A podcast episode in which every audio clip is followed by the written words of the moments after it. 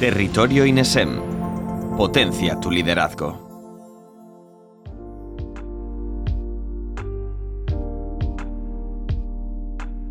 Hoy en día vivimos por encima de los límites del planeta. El tiempo apremia y urge reducir la contaminación ambiental. Las empresas responsables saben esto, saben que los recursos son limitados, que cada pequeño gesto cuenta y que solo trabajando juntos conservaremos la naturaleza de cara a las generaciones futuras. Porque sin duda, sin agua, sin aire limpio y sin ecosistemas ricos en biodiversidad, es bastante difícil garantizar estos derechos hay que medir y minimizar las actividades humanas que alteran el equilibrio ecológico y causan efectos irreversibles como la extinción de especies o el agotamiento de recursos. Si echamos la vista atrás, podemos ver que desde la revolución industrial el sistema dominante ha sido producir, usar y tirar. Hoy están cambiando las cosas con la economía circular. Hoy el, desecho se convierte en materia prima. El objetivo es que las empresas sigan creciendo, pero de forma sostenible, a la vez que ahorran dinero, atraen consumidores y empleados comprometidos con el medio ambiente y se diferencian de la competencia. Todo esto permite implementar un sistema de gestión ambiental, un nuevo modelo de negocio que impacta positivamente tanto en las personas como en el planeta. Para conocer en profundidad este tema, tenemos con nosotros a Francisco Solano Cobos, experto en desarrollo sostenible, que nos va a hablar de los límites del planeta y cómo hacer conscientes de esto a las empresas. Hola Francisco, un placer saludarte y tenerte con nosotros. Igualmente, muchas gracias. Pues una vez eh, hechas la... sí, una vez hechas las presentaciones, todo tuyo, te lo dejo todo en tus manos y de nuevo muchísimas gracias. Pues gracias igualmente. Pues vamos a hacer un breve recorrido efectivamente por los límites que tiene el, modo de vida que llevamos ahora mismo. Y este eh, va a ser el guion de lo que vamos a hablar, de los principales problemas que generados en el planeta actualmente por la conducta humana principalmente, cómo podemos calcularlo y cómo podemos determinar el impacto que es nuestra responsabilidad, por qué debemos atenuarlos, prevenirlos, mitigarlos, etcétera, y cómo se hace eso, cómo se implanta eso dentro de una empresa y finalmente cómo eh, comunicarlo, cómo hacer de eso un valor diferencial de nuestro producto e informar al mercado y a los inversores de que nosotros tenemos esa actitud, porque como, como bien has dicho, se trata de hacer empresas más responsables, pero también consumidores más responsables. Entonces, a través de estas medidas, las personas cuando adquieren bienes y cuando requieren servicios, pues quieren conocer cómo de son con el medio ambiente, cómo de respetuosos con el medio ambiente son. Entonces, hablar del medio ambiente es hablar de todo. Todo lo que hacemos ocurre dentro del medio ambiente. Ahí es donde el hombre se nutre de todos los recursos. No podemos pensar casi nada que no se pueda hacer sin utilizar un recurso del medio ambiente. Y ahí es donde se ha desarrollado la vida, pues desde que, desde que el hombre es hombre y donde además devolvemos nuestros recursos. Entonces el planeta no se ha resentido por esto durante toda la historia, pero ha habido una serie de cambios drásticos. Pensemos, por ejemplo, que desde las guerras púnicas hasta las cruzadas, la población se multiplicó por dos. La siguiente vez que ocurrió eso ocurrió desde las cruzadas hasta la revolución industrial, es decir, desde la prehistoria hasta la edad media moderna, desde la edad media moderna hasta la contemporánea, pero la última vez que se duplicó la población fue desde que los Beatles estaban de moda hasta ahora. Y precisamente este año alcanzó o superó los 8.000 millones de habitantes. Si hacemos un recorrido muy grueso eh, a lo que ocurrió durante el siglo XX, pues la población se multiplicó casi por cuatro.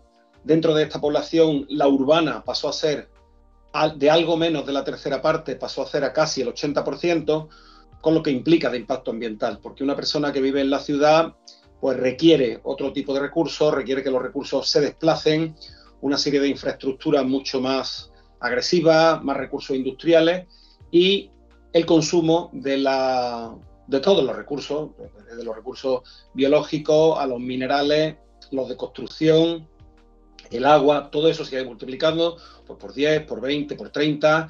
Eh, pensemos en los combustibles fósiles que apenas prácticamente existían. Y la economía se ha multiplicado por más de 20. Porque la economía, que es el nexo principal que, pretendía establecer hoy entre empresa y el planeta es que prácticamente todo lo que hacemos, si imaginamos, salvo una guerra o, una, o algo parecido, todos los impactos que hay en el medio ambiente están provocados por un consumo, por algo que hace una empresa. Y todos esos impactos nos, se relacionan ciertamente con el bienestar. Esa gráfica que vemos ahí relaciona la felicidad con el Producto Interior Bruto. Y no tiene ninguna duda, hay una relación más que evidente. Conforme crece eh, la actividad económica de un país, crece también su nivel de felicidad. Esto no tiene duda. Se trata de desvincular. Si además vemos la relación entre el crecimiento de la economía y la extracción de recursos, pues a la vez estamos en una relación más que corroborada, más que correlada, científicamente hablando. De manera que cuando veamos una, una gran chimenea y pensemos, vemos estas chimeneas y nos parecen algo ajeno, ¿no? que están ahí en, un sitio muy remoto, en Asia o en América del Norte, echando humo, o vemos una deforestación de un bosque en, Malasia o del Amazonas, o un pájaro con las redes y tal, y cínicamente o, por mucha ignorancia no nos estamos dando cuenta que eso es para hacer aceite de palma para nuestra chocolatina, que es para extraer combustible del coche con el que vamos a trabajar o a estudiar, y que ese pájaro pues está atrapado por unas redes que han captado el, pescado que nos estamos comiendo, que nos vamos a comer. Entonces, toda la actividad, que es lo interesante del medio ambiente, puede ser redirigida a través de relaciones económicas y a través de relaciones empresariales. Si vemos los, principales problemas ambientales que tenemos, hay muchas maneras de clasificarlos, más o menos científicas, pero esta, bueno, pues pretende ser una clasificación de primer nivel sería el cambio climático, el agotamiento de los recursos, el uso del suelo, que es menos conocido, la pérdida de la biodiversidad, generación de residuos, emisión de partículas y el ciclo del agua. Todo esto van interrelacionados, unos más, otros menos. El cambio climático está un poco en el centro y se relaciona o es causa y efecto de casi todos. Pero eh, entrando ya al primero de ellos, pues bueno, es conocido, hay un amplio consenso sobre el cambio climático, no se debe decir que, es un invento o que es una mano negra o algo así, hay un consenso absoluto entre geólogos, eh, biólogos, políticos, economistas, etcétera, y está contrastado como uno de los principales problemas.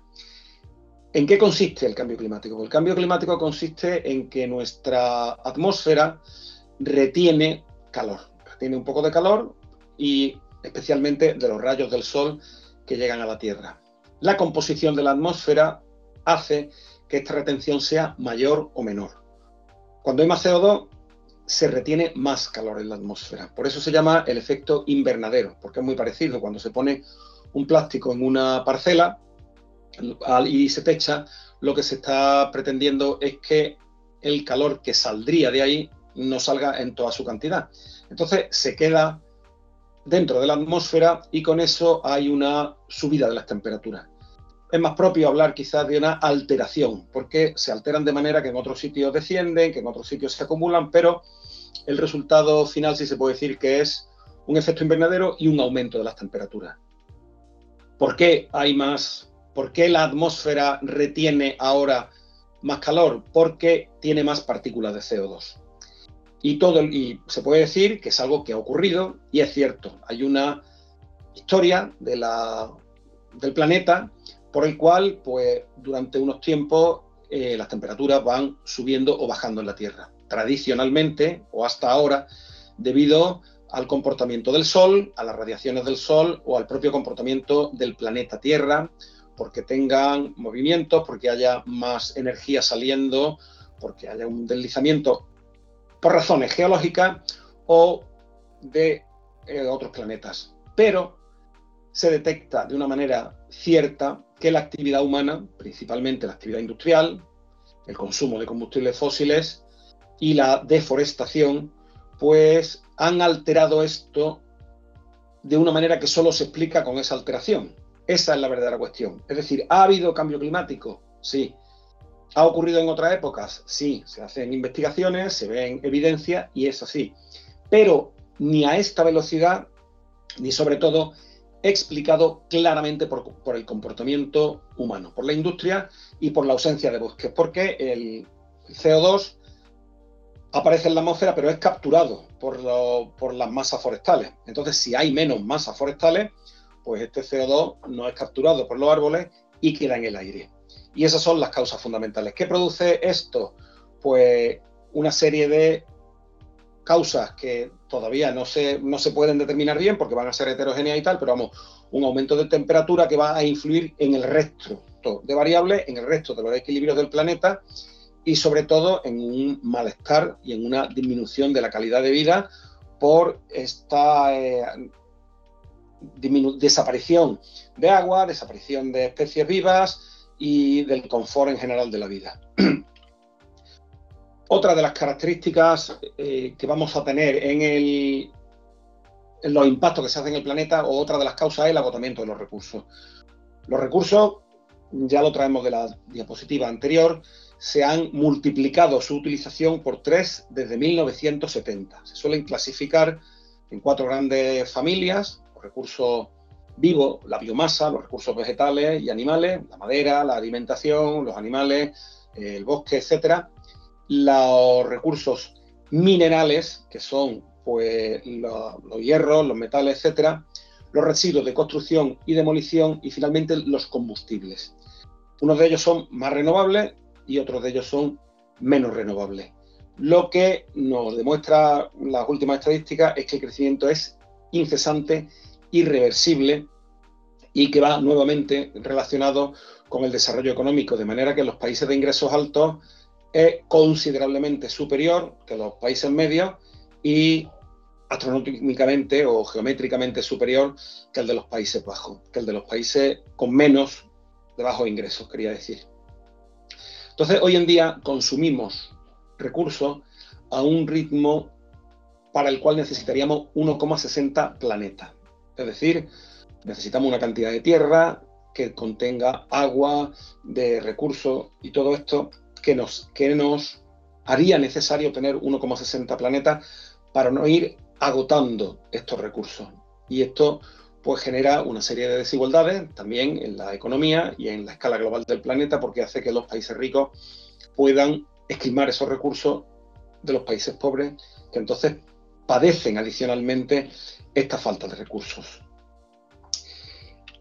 Menos conocida o menos divulgada es el uso del suelo, que es otro de los grandes problemas. Bajo este nombre, ya digo que no está muy divulgado, lo que se esconde es lo siguiente. La Tierra presta infinidad de servicios y algunos son muy evidentes, como el alimento, los muebles o el agua que nos da. Hay otros como la energía, que viene porque fundimos recursos del planeta, etcétera. Pero hay otros sistemas menos conocidos, o sea, la, Tierra, tal y como está montada, hace que no se erosione eh, la vegetación, hace que el ciclo del agua funcione, que otros ciclos de otros materiales, gases y minerales funcionen. Y todo esto, si se elimina, pues hace que el agua se vaya de la tierra, con lo cual esa tierra deja de perder productividad.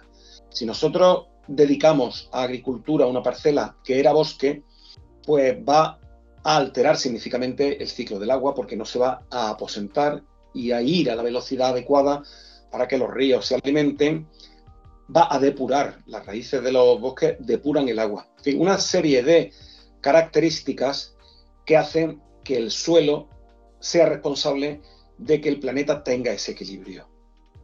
Pensar que la agricultura, que es bastante agresiva por eso que digo, porque el, el terreno donde, donde hay agricultura sembrada, pues no mantiene igual de bien el ciclo del agua, porque el agua se va, se erosiona, ese agua llega menos depurada. Si además hay abonos o fertilizantes o insecticidas, pues este agua lleva contaminación. Entonces, la agricultura no es solo lo que inicialmente pensamos, sino que el 70% de la agricultura que hoy se cultiva en el planeta está destinada a que coman los animales, que a su vez van a ser ganadería, porque la necesidad de tierra y de agua que tenemos cuando consumimos un filete de ternera no es solo la de ese filete, sino la necesidad de tierra y de agua que ha sido necesaria para que crezcan y se cultiven los pastos que come esa ternera. Es decir, que la necesidad de suelo es mucho más grande con determinados hábitos. El otro detonante fundamental del uso del suelo, además de este mencionada agricultura intensiva para la ganadería, es la agricultura para aceites de alto rendimiento, por decirlo de alguna manera, como el aceite de palma, que son muy efectivos en sabor y en producción y están deforestando eh, diversas zonas del planeta. Otro problema adicional es la pérdida de la biodiversidad, por razones evidentes. Ya hemos comentado que los servicios ecosistémicos van más allá de lo que evidentemente vemos, de que la Tierra nos da fruta que podemos tomar con la mano y pues la polinización, que es un tema que debido a que la agricultura cada vez más hace reproducciones artificiales y intensivas y que está muy defendida, pues por ejemplo la polinización está seriamente en peligro. Es cada vez más pequeña su presencia y se eh, teme pues, porque que las abejas van a desaparecer. La biodiversidad, por ejemplo, está motivada porque una gran extensión agraria hace que pequeñas especies, que personas que hoy en día tienen 50 y 60 años, veían ratoncillos, veían culebras, veían topos, búhos, y esto en unas extensiones agrícolas del tamaño que hay hoy en día, donde no hay acequia, donde no hay unas islas en el medio del camino donde los agricultores o la gente que trabajaba en el campo dejaban ahí la comida o hacían el descanso, todo esto desaparece. Entonces las aves al migrar pues, pasan por encima de una extensión tan grande que no pueden migrar, no pueden pararse a comer. Eh, muchas especies locales, que por ser locales pues no las vemos tan atractivas, como digo, como culebra, un, un búho, todo eso están desapareciendo. Además de especies invasoras fuertemente agresivas, como pues, las cotorras es algo evidente que están en los jardines de las ciudades, pero también juncos que hay en el mar, cangrejos, etcétera, y despedazan. Eso altera el equilibrio. Desaparece la especie y el desaparecer la especie, pues puede que desaparezcan sus depredadores, puede que se reproduzcan excesivamente sus depredados y se monta un desequilibrio sobre el cual está hecho el planeta como lo conocemos. La generación de residuos, pues poco más se puede decir. Todo lo que tocamos genera un residuo y al final eh, la palabra tabú es el vertedero. El vertedero no existe en la naturaleza, es un lugar que contamina directamente, contamina el agua, huele y además deja ahí unos materiales que producían riqueza, que eran riqueza y que adecuadamente separados pueden volver a generar algo en la economía. Pensar que solo de residuos urbanos un español eh, emite o genera 484 kilogramos. Las distintas políticas a las que nos vamos a ver, bueno, que ya están en vigor y que van viniendo de aquí al año 2030, nos dirán que de estos kilogramos solo el 10% vayan al vertedero, hoy creo que va más o menos aproximadamente un tercio, y al menos dos tercios se reciclen. El resto dejarán de aparecer, habrá una reducción de las cosas, de, de la generación de residuos que hagamos. Entonces, bueno, pues ahí tienen los ciudadanos, las empresas y las organizaciones infinidad de desafíos de cómo afrontar esto a través de lo que vamos a ver ahora más adelante, que es la economía circular y los modelos de negocio sostenibles. Luego hay otros procesos también conocidos como la emisión de partículas tan tóxica y por la que hay tantísimos problemas en la salud de una exposición permanente que tenemos a contaminantes.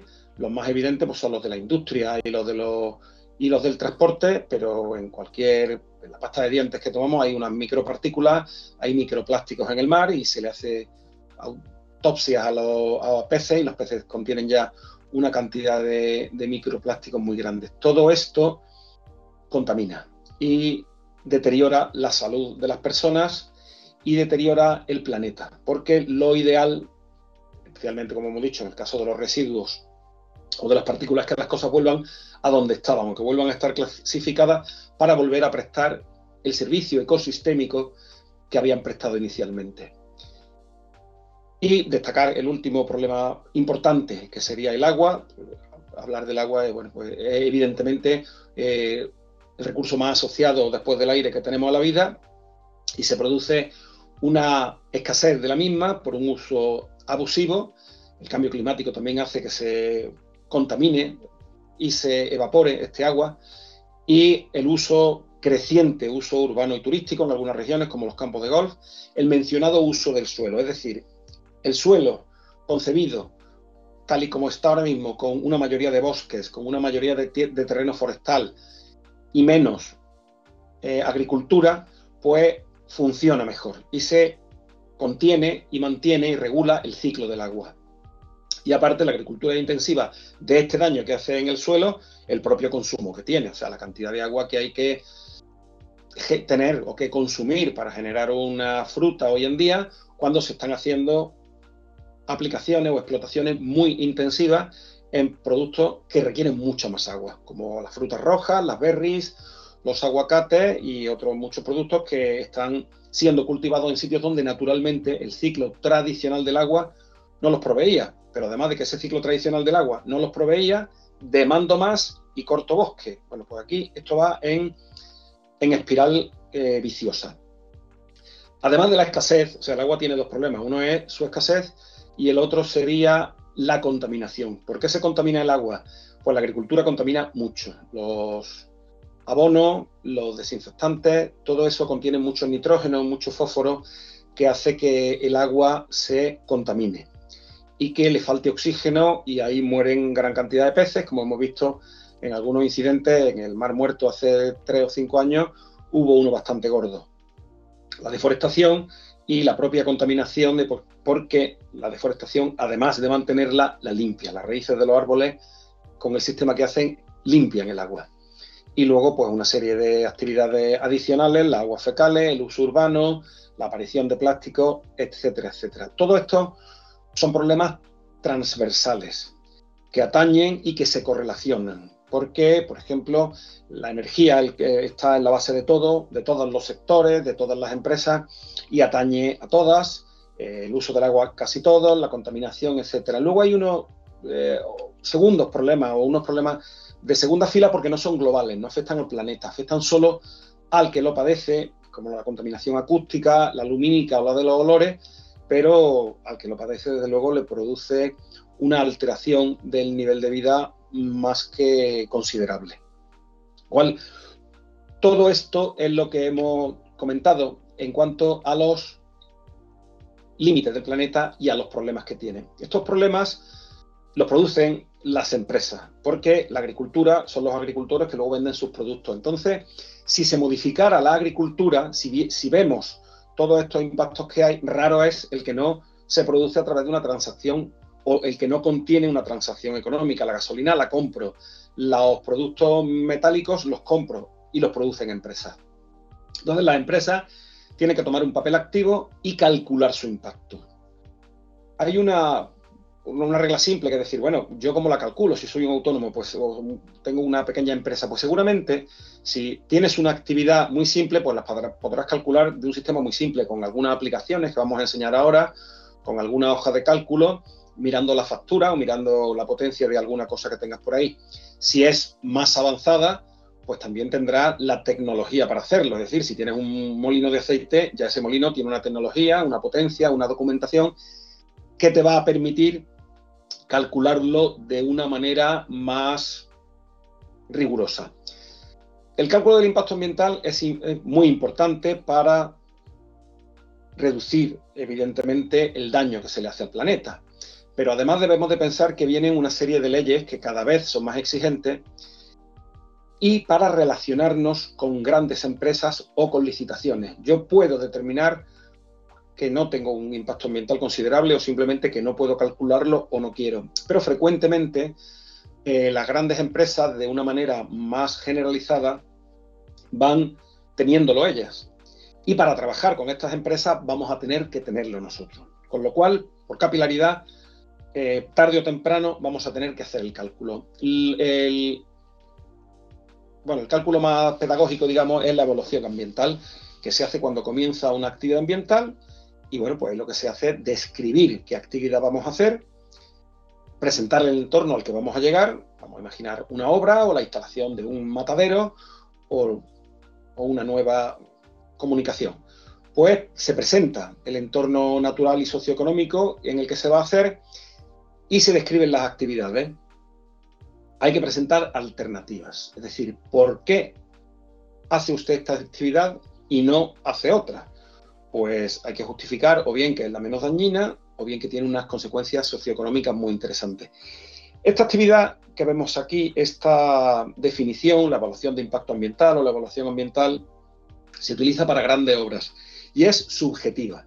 Se ven una serie de parámetros como la calidad del aire, los ruidos, las vibraciones, se relacionan con la actividad que tenemos, pues en el momento en el que construimos, en el momento en el que eh, despedazamos la carne de los cerdos, por ejemplo, en el caso de un matadero, pues vamos a tener una serie de emisiones de, al agua, al aire, etc.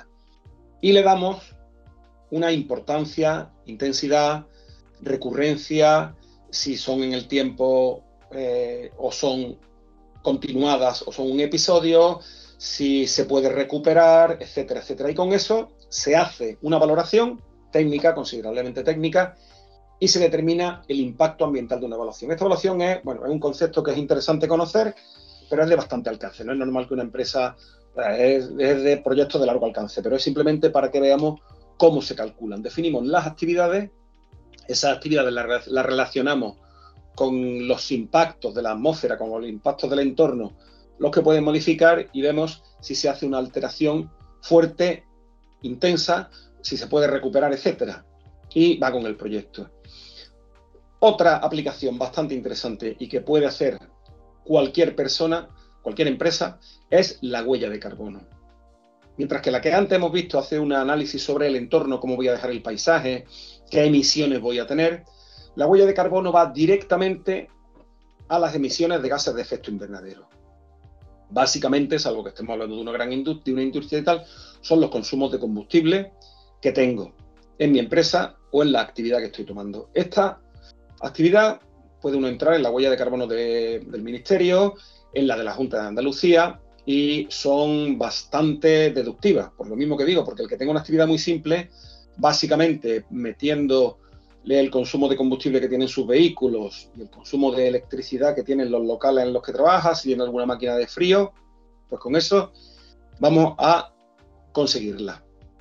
Y si tenemos una actividad más intensa, pues lógicamente, si tenemos lo que he dicho antes, un molino o un generador, pues al tener eso es que tendremos suficientemente documentación y poder técnico para, en fin, para presentar su información. Entonces, con esto eh, se calcula la, energía que, que, consumimos. A partir de la energía consumida se transforma en emisiones de gases de efecto invernadero, fundamentalmente por la energía. En algunas actividades, como la ganadería, por ejemplo, están los gases del metano, pero bueno, la, gorda es la de la del consumo de energía. Y se introduce aquí, se pueden hacer criterios más o menos ambiciosos. El alcance 1 son las propias de una instalación. El alcance 2 ya sería también, eh, por ejemplo, pues la, energía eléctrica que consume esa instalación. Y ya el alcance 3, pues, por ejemplo, si a una oficina, la energía que necesitan las personas para venir aquí, la energía necesaria para este mueble que ya he comprado, fabricado, etc. Y bueno, con todo eso se consume una huella, con la cual nos podemos registrar, ya digo, ante el Ministerio o ante la Junta de Andalucía y hacer con eso un plan de reducción, ver qué reducción de nuestra huella de carbono podemos hacer, se hace una planificación y se pone uno unos objetivos de reducción. Otro tipo de huella que podemos hacer es la huella ecológica. La de antes era una huella calculada de gases de efecto invernadero y, y nos da las toneladas de gases que emitimos. Aunque parezca un tema tan científico, nosotros lo que vamos a meter es kilovatios, litros de combustible y kilovatios. Y con eso la aplicación hace unas transformaciones y nos devuelve las toneladas de CO2 que vamos a emitir. La huella ecológica nos habla de la cantidad de territorio que es necesario para mantener la actividad que tenemos. Y se asocia un poco más con las personas. Tenéis ahí una, una web interesantísima, se llama Ecological Footprint, www.footprintcalculator.org. Tiene eh, varias versiones en idioma y la de español funciona perfectamente. y a partir de ahí nos van a decir, bueno, ¿cuánto necesitas para residir? ¿Cuál es la huella, la superficie que necesitas para tener tu casa, para desplazarte, para el colegio en el que estudias, el sitio en el que trabajas, etcétera? A partir del consumo de energía que tienes, de lo que comes, de tus hábitos de comida, pues te van a ir diciendo eh, las hectáreas que vas a necesitar para que se cultive y para que paste los animales que tú te vas a comer. Las cifras son bastante llamativas en una persona de una sociedad, pues, por ejemplo, como estamos hablando aquí de, en España y con cierto poder adquisitivo, pues nos va a hacer falta varios planetas para vivir eh, al ritmo que queremos y si todo el mundo viviera con ese ritmo. Veremos, por ejemplo, que pues, la huella de carbono de una persona que coma mucha ternera pues, puede ser el triple de una persona que tenga una dieta vegana. No se trata de prohibir, se trata de moderar y de comprender cuáles son las consecuencias de uno. Y esta huella es verdaderamente interesante porque lo que podemos hacer es meter nuestro consumo inicial, nos pregunto pues, cuánta basura generamos, si son con cosas bastante comprensibles, si eh, cuántos días de la semana comemos carne, cuántos días de la semana comemos pollo, si tenemos un coche, qué potencia tiene, cuántos kilómetros hacemos a la semana, qué superficie tiene nuestra casa, etcétera, etcétera. Y con todo eso nos lo devuelve. Podemos, a partir de ahí, volver a hacer, hacernos un compromiso, decir, bueno, pues voy a consumir más productos sin envoltorio, menos productos procesados, voy a ponerme una bombilla eficiente y a intentar hacer más kilómetros de transporte en el coche compartido, van a coger el coche para menos de 3 kilómetros de distancia y la volvemos a calcular y nos da unos resultados bastante interesantes, en los que si tenemos esa intención, pues podemos ver cómo y cuánto podemos ir nuestra huella ecológica. Entonces ya hemos hablado de cuáles son los impactos y de cómo se podrían calcular.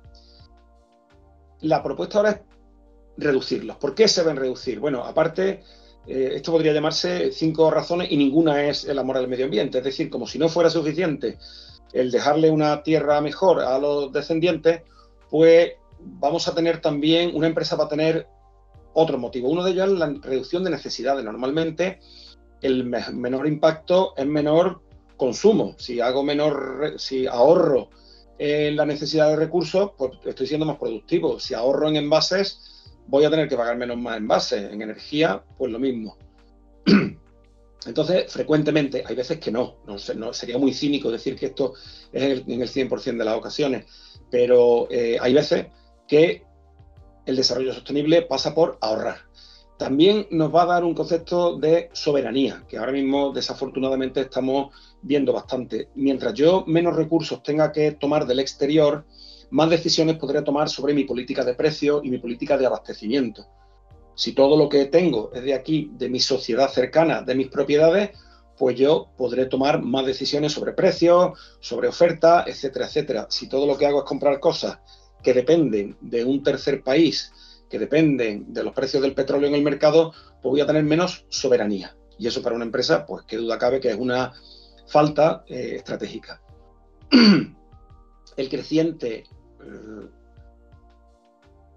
eh, la, creciente aparición de normativa legal para eh, la, gestión ambiental es evidente también, es decir, cada vez hay más normas que nos llevan a un consumo sostenible si vimos la aparición de las bolsas de plástico eh, con tasa, eh, vamos a ver próximamente las de ropa, ya, se, ya las están avisando, veremos próximamente que no se puede, vimos también cómo apareció una tasa para, devolver los neumáticos, cómo es obligatorio que te retiren los electrodomésticos cuando los adquieres. Bueno, todo esto va a crecer y anticiparse a eso es bueno. Y minimizamos riesgos legales, que no nos pille la desaparición de las cucharillas de un solo uso o la desaparición de tal tipo de plástico para envasar tal producto sin haber estado prevenido. Entonces, es también una anticipación a las tendencias. Pero qué duda cabe que la sostenibilidad es también un atractivo para los clientes y para los consumidores. Vemos hoy anuncios, hay alguno de agua en el cual no te llegan a decir si el agua tiene más o menos calidad, sino que la botella de ese agua está totalmente reciclada o es totalmente reciclable. Pensad cuántos anuncios con componentes verdes, con componentes sostenibles estamos encontrando. Y esto se expande también, y ahora de una manera bastante acelerada, a los inversores.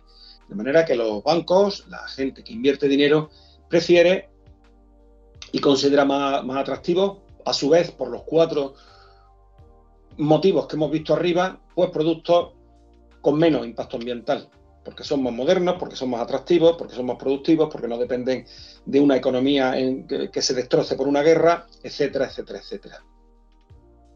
Lo primero que hay que hacer cuando se toma esta decisión es incorporarlo al sistema de gestión de la empresa. No consiste en una actividad adicional o en una actividad eh, paralela. Entonces hay que adquirir, hay que adoptar un sistema de gestión que nos permita conocer, esto pertenece a la información de gestión de la empresa. Y el directivo empresarial, además de ver la factura, además de ver los volúmenes de venta y de los precios de lo que compra, pues tiene que ir conociendo la cantidad de residuos que genera, la cantidad de recursos no renovables que tiene que adquirir, etcétera, etcétera, etcétera. Y todo eso, bien incorporado, debe verse también en la estrategia a largo plazo. Las empresas se deben convertir en eso, con un criterio que hoy en día eh, llamamos ya de ecoeficiencia. Es decir, la empresa para crecer debe de moderar y modular su impacto ambiental. Hoy no es posible, es una empresa aislada que estemos pensando en una cosa muy anecdótica, si yo quiero ampliar una planta, yo tengo que incrementar mi valor añadido más que el impacto ambiental. No se concibiría que yo aumentara mis ventas y proporcionalmente ese impacto ambiental aumentara más. Cuando hablamos de valor añadido hablamos de beneficios, ventas, producción, cuota de mercado, es decir, algo positivo. Y el impacto ambiental, pues ya hemos visto lo que es, hacer ruido, eh, generar emisiones de CO2, consumir agua, generar residuos, etcétera el camino de las empresas es la coeficiencia y sobre todo las reguladas, las que tengan criterios legales, etcétera. Entonces lo que hay que hacer es ver las emisiones que tenemos, ver el consumo que tenemos, los impactos que dejamos y mediante la innovación, trabajando sobre eh, la vida larga de los productos, utilizando recursos renovables, conseguiremos los beneficios que antes hemos detallado. No hay, ese es el camino de la sostenibilidad. Algunos criterios que las empresas deben conocer, muy básicos por supuesto, son por ejemplo el criterio de gestión, el principio de prevención. Es decir, dentro de la pirámide de prevención, lo mejor es no necesitar un recurso. Antes que comprometerme a reciclar tus capsulitas, pues mira, mejor que eso, cómpralo a granel.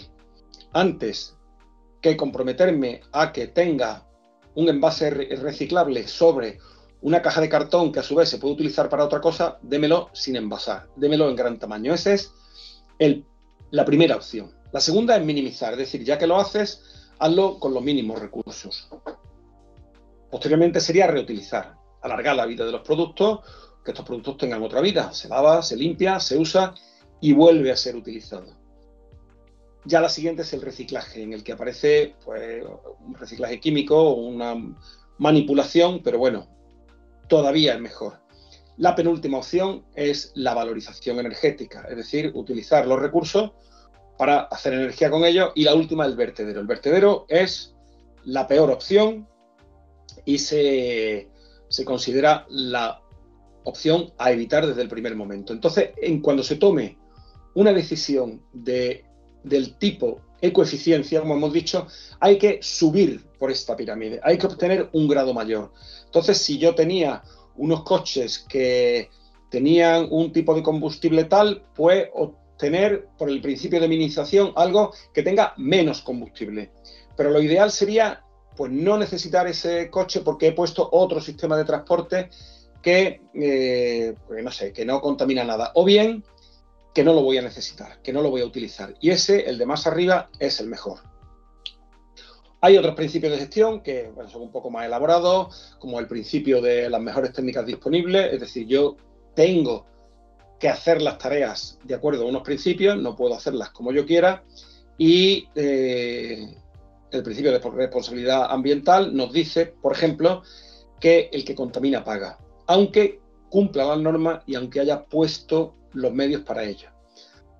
Otros principios son la participación pública, el acceso público a la información, es decir, pensar en general, como concepto general, que la información de impacto ambiental es pública, que todo el mundo va a poder acceder a ella. Entonces, que pensemos que lo que hagamos en esta tarea va a ser público y va a ser conocido por nuestros vecinos, por los consumidores, etcétera. ¿Cómo hacen las empresas esto? Pues vamos a ver cuatro modelos de negocio muy, o los cuatro tipos de modelos de negocio a los que se tiende mediante la economía circular. La economía circular, lo que la definición más generalizada es aquella que intenta mantener el máximo tiempo o el máximo valor de los recursos antes de que desaparezcan, antes de que pierdan su vida. O bien minimice, o sea, o, necesite la menor cantidad. El primer modelo de negocio o el más tradicional es el de no necesitar consumir, consumir menos, mejorar la productividad, hacer unos envases, vender a granel, vender en unos tamaños adecuados para que no haya desperdicio, lo que uso que sea renovable, que no necesite muchos envases ni mucho embalaje y eh, especial atención a la energía, usar energía renovable, utilizar energía verde y luego ser muy eficiente con la energía. En definitiva, el que menos contamina o el más sostenible es el que tiene menos necesidades. Y ese es el primer modelo, es el más tradicional. Cualquier empresa, si presta atención a los consumos que tiene, de agua, de energía, de recursos, a los residuos que deja, puede trabajar por ahí en la minimización y en la reducción. Bien porque ha sido más productiva, porque ha investigado cómo hacerlo, o bien porque hace desaparecer esa reducción, como la que estamos hablando en los envases redundantes o en los embalajes redundantes, no necesitarlos.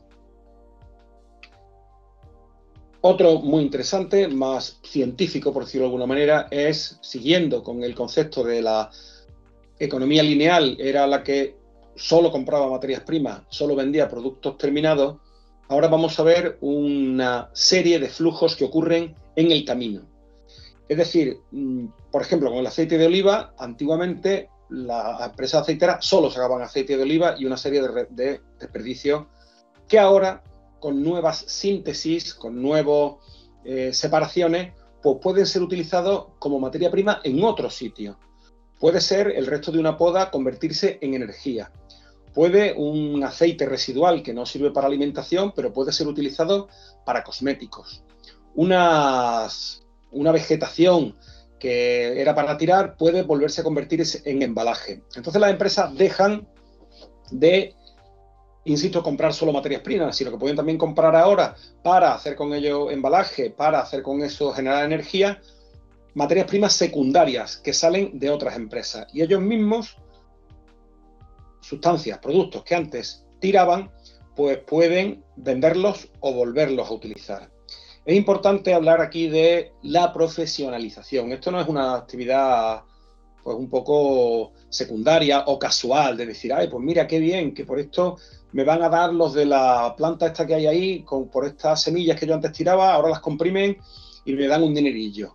Y ahora el año que viene, como gano más dinero, no la doy. No vale así, vale un proceso profesional en el que yo esta sustancia la homogeneizo, le hago una medida de calidad, sé qué cantidades tiene, entonces le garantizo al que me la va a comprar qué oferta puedo darle y en qué momento. Y esto establece una,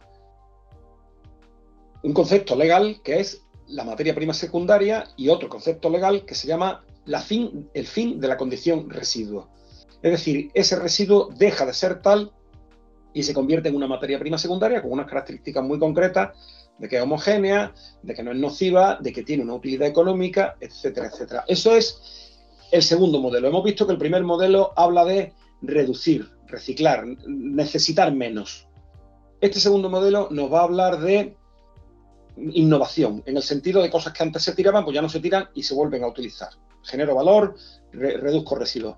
El tercer modelo es la plataforma, el uso compartido, el arrendamiento, eh, siguiendo la, premisa principal de, bueno, si en mi casa somos cinco y todos los días bebemos leche, ¿por qué no nos compramos una vaca? Eso nos parece ridículo y, sin embargo, no nos parece a lo mejor ridículo tener un apartamento en la playa o, un segundo coche que utilizamos un 8 o un 12% de, su capacidad. Igual que una ropa de fiesta o igual que otras muchas cosas. Entonces, lo que, o material deportivo, una canoa, un kayak que, con el que hago deporte una vez eh, cada muchos días. Entonces, el, ¿por qué esto es sostenible? Es sostenible obviamente porque al optimizarse el uso de los recursos, pues reduce el impacto, el impacto necesario para fabricar un coche que se va a usar durante 70.000 kilómetros, pues no es el mismo el, impacto de un coche que se va a usar durante 300.000 kilómetros y que se usa más. Entonces, en vez de tener segundo coche tres familias, pues tienen uno y tal. Con eso ya hay cada vez muchos más negocios, mucho más interesantes, empresas que hacen ropa de que lavan o que preparan ropa de lavandería para hoteles y para restaurantes, que a su vez pues ya no se preocupan de esto, empresas que alquilan ropa y ya la gente, pues en vez de comprar ropa, la va alquilando en unos meses, la van devolviendo y se van haciendo procesos que disminuyen las altísimas necesidades de producción que había para ciertas cosas que, bueno, que no eran necesarias. Y el último modelo es el alargamiento de la vida útil, sobre el ya que hemos dicho algo, ¿no? Eh, existía, bueno, no solo sospechas, hay evidencias de productos que se hacían con la intención de que fueran terminados, productos de baja calidad, destinados a ser, como, a ser tratados como productos de consumo, algo que tradicionalmente pues era una inversión, como un reloj o como un electrodoméstico. Y aquello de no merece la pena arreglarlo, pues se acaba. Entonces se van haciendo productos mucho más reparables y claramente eh, renovables, actualizables. Ya se está trabajando y sale próximamente una etiqueta de reparabilidad, en la cual nos dice si ese producto tiene una garantía normal o la tiene más larga, con lo cual además nos va a salir más barato. Si esas piezas de recambio son exclusivas y hay que comprarlas otra vez de primera marca o si podemos utilizar piezas de recambio genéricas o de otras marcas. Si admite actualizaciones. Entonces las empresas deben de aprender a hacer esto y deben de también aprender la oportunidad de tener más ingresos pues, en reparaciones, en actualizaciones, en, mantenimiento, en este tipo de, más que en decirle a la persona que lo tire, fabricar otro y volverle a vender otro. Ese asunto de la obsolescencia, pues también es claramente un nicho de negocio. Y terminado todo esto, hay que pensar en cómo se vende. Ya hemos dicho que existen unos sistemas de gestión que nos van a homologar y a garantizar que nuestro producto es sostenible. Estos sistemas están auditados. Y entonces, pues, podremos decirle al consumidor que nuestro producto es sostenible, que es amigo de la naturaleza, que es eco-friendly. Y que eh, además cumpliremos obligaciones crecientes que hay en cuanto a la información que tenemos que dar. Porque cada año, y de hecho este año se ha ampliado el número de empresas que lo tienen que hacer, se generaliza más eh, las obligaciones de información no financiera. Las empresas no solo tienen que presentar ya sus cuentas financieras fiscales, sino añadir otro tipo de información sobre otros bienes también, sobre sus aspectos sociales, sobre eh, cumplimiento de ley, pero aparece también la información sobre sostenibilidad. La información no financiera crece. Cada vez sabemos todos más qué es la comida orgánica, qué es la comida eh, ecológica, qué es la slow fashion, esa moda ya que recupera el concepto de que el vestido es una cosa, la ropa es una cosa a medio plazo, no un producto, no una camiseta de 2 euros de usar y tirar. Y todo esto debe estar basado sobre lo que hemos dicho antes, sobre unos sistemas oficiales. No puedo decir directamente mi producto es verde o mi producto es ecológico, mi producto orgánico, sino que lo tengo que certificar, porque correremos el riesgo de eh, greenwashing, esta palabra que también se generaliza cada vez más y que, que nos habla, greenwashing es lavado en verde. Lavado en verde es presentarse como sostenible cuando no lo eres, utilizando un término eh, ambiguo. Entonces, en vez de tener verdaderamente un sistema de calidad o decir que mi producto es de agricultura ecológica, pues digo que es de agricultura natural, o digo que es de agricultura verde, que a lo mejor formalmente eso no es nada. Y de eso ha habido muchos antecedentes ya, de productos que ponían bio o que ponían verde y han tenido que irlo quitando, o el prefijo eco, para ser concretos y no poner nada de bio, ni de eco, ni de ecológico, si no tiene algo. Hay unos otros que han mentido directamente que han tenido que retirar esas marcas y otros aspectos del greenwashing que sería pues confundir el todo por las partes quiere decir presumir de que estas zapatillas están hechas de plástico y lo que está hecho de plástico son los cordones, no la zapatilla entera, o presumir de que este kiwi es de agricultura ecológica, pero lo acabo de comparar en, el sur de España y el kiwi eh, fue cultivado en Australia. De manera que la, eh, el transporte y el impacto que ha hecho eso es infinitamente superior al ahorro de impacto que hicimos por consumir un kiwi ecológico. Bueno, todo eso está la opinión pública pendiente, puede dar sanciones y hay que tener mucho cuidado. Yo, bueno, pues he cubierto el ciclo, ya habéis dicho, de por qué vamos a hacer esto por qué debe la, sostenibilidad implantarse, aparte de, evidentemente, como hemos empezado, porque el planeta tiene unos límites, porque no hay un planeta B y porque los problemas del planeta eh, de sostenibilidad van hiperrelacionados y multirelacionados con, con los otros problemas.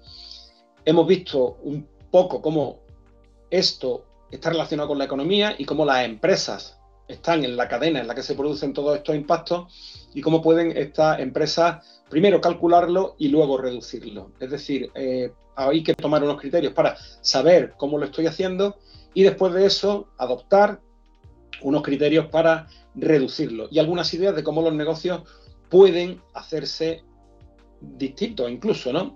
Es decir, que en conclusión es una obligación legal, va a ser creciente, por lo menos en las tendencias actuales, nadie piense que va a haber una relajación de los compromisos y de las obligaciones en cuanto a sostenibilidad, que hace a las empresas y a los productos atractivos a los consumidores, cada vez más exigentes, a los inversores, que cada vez preguntan más sobre esto y hay determinados mercados en los que es muy llamativo y que esto hay que aprenderlo a gestionar en la empresa. Entonces, dentro de lo que hemos visto, tendremos que aprender a aquel residuo, pues empaquetarlo, darle una calidad para transformarlo en otra cosa, saber que nuestro molino, además de usarse con gasoil, puede utilizarse con otro residuo eh, de poda distinto. Es decir, hay que aprender a gestionar esto, tenemos que aprender a hacer productos más largos y al hacer esos productos más largos, unos sistemas de calidad que garanticen a la gente que no está comprando un trasto viejo, que no está comprando una cosa usada con la connotación negativa que tiene, sino una cosa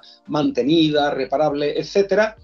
Y que si hacemos eso, pues debemos entender que es una oportunidad para los negocios. Es un caso claro de que claro que hay que adaptarse, claro que nos va a costar dinero y claro que va a impedirnos hacer cosas.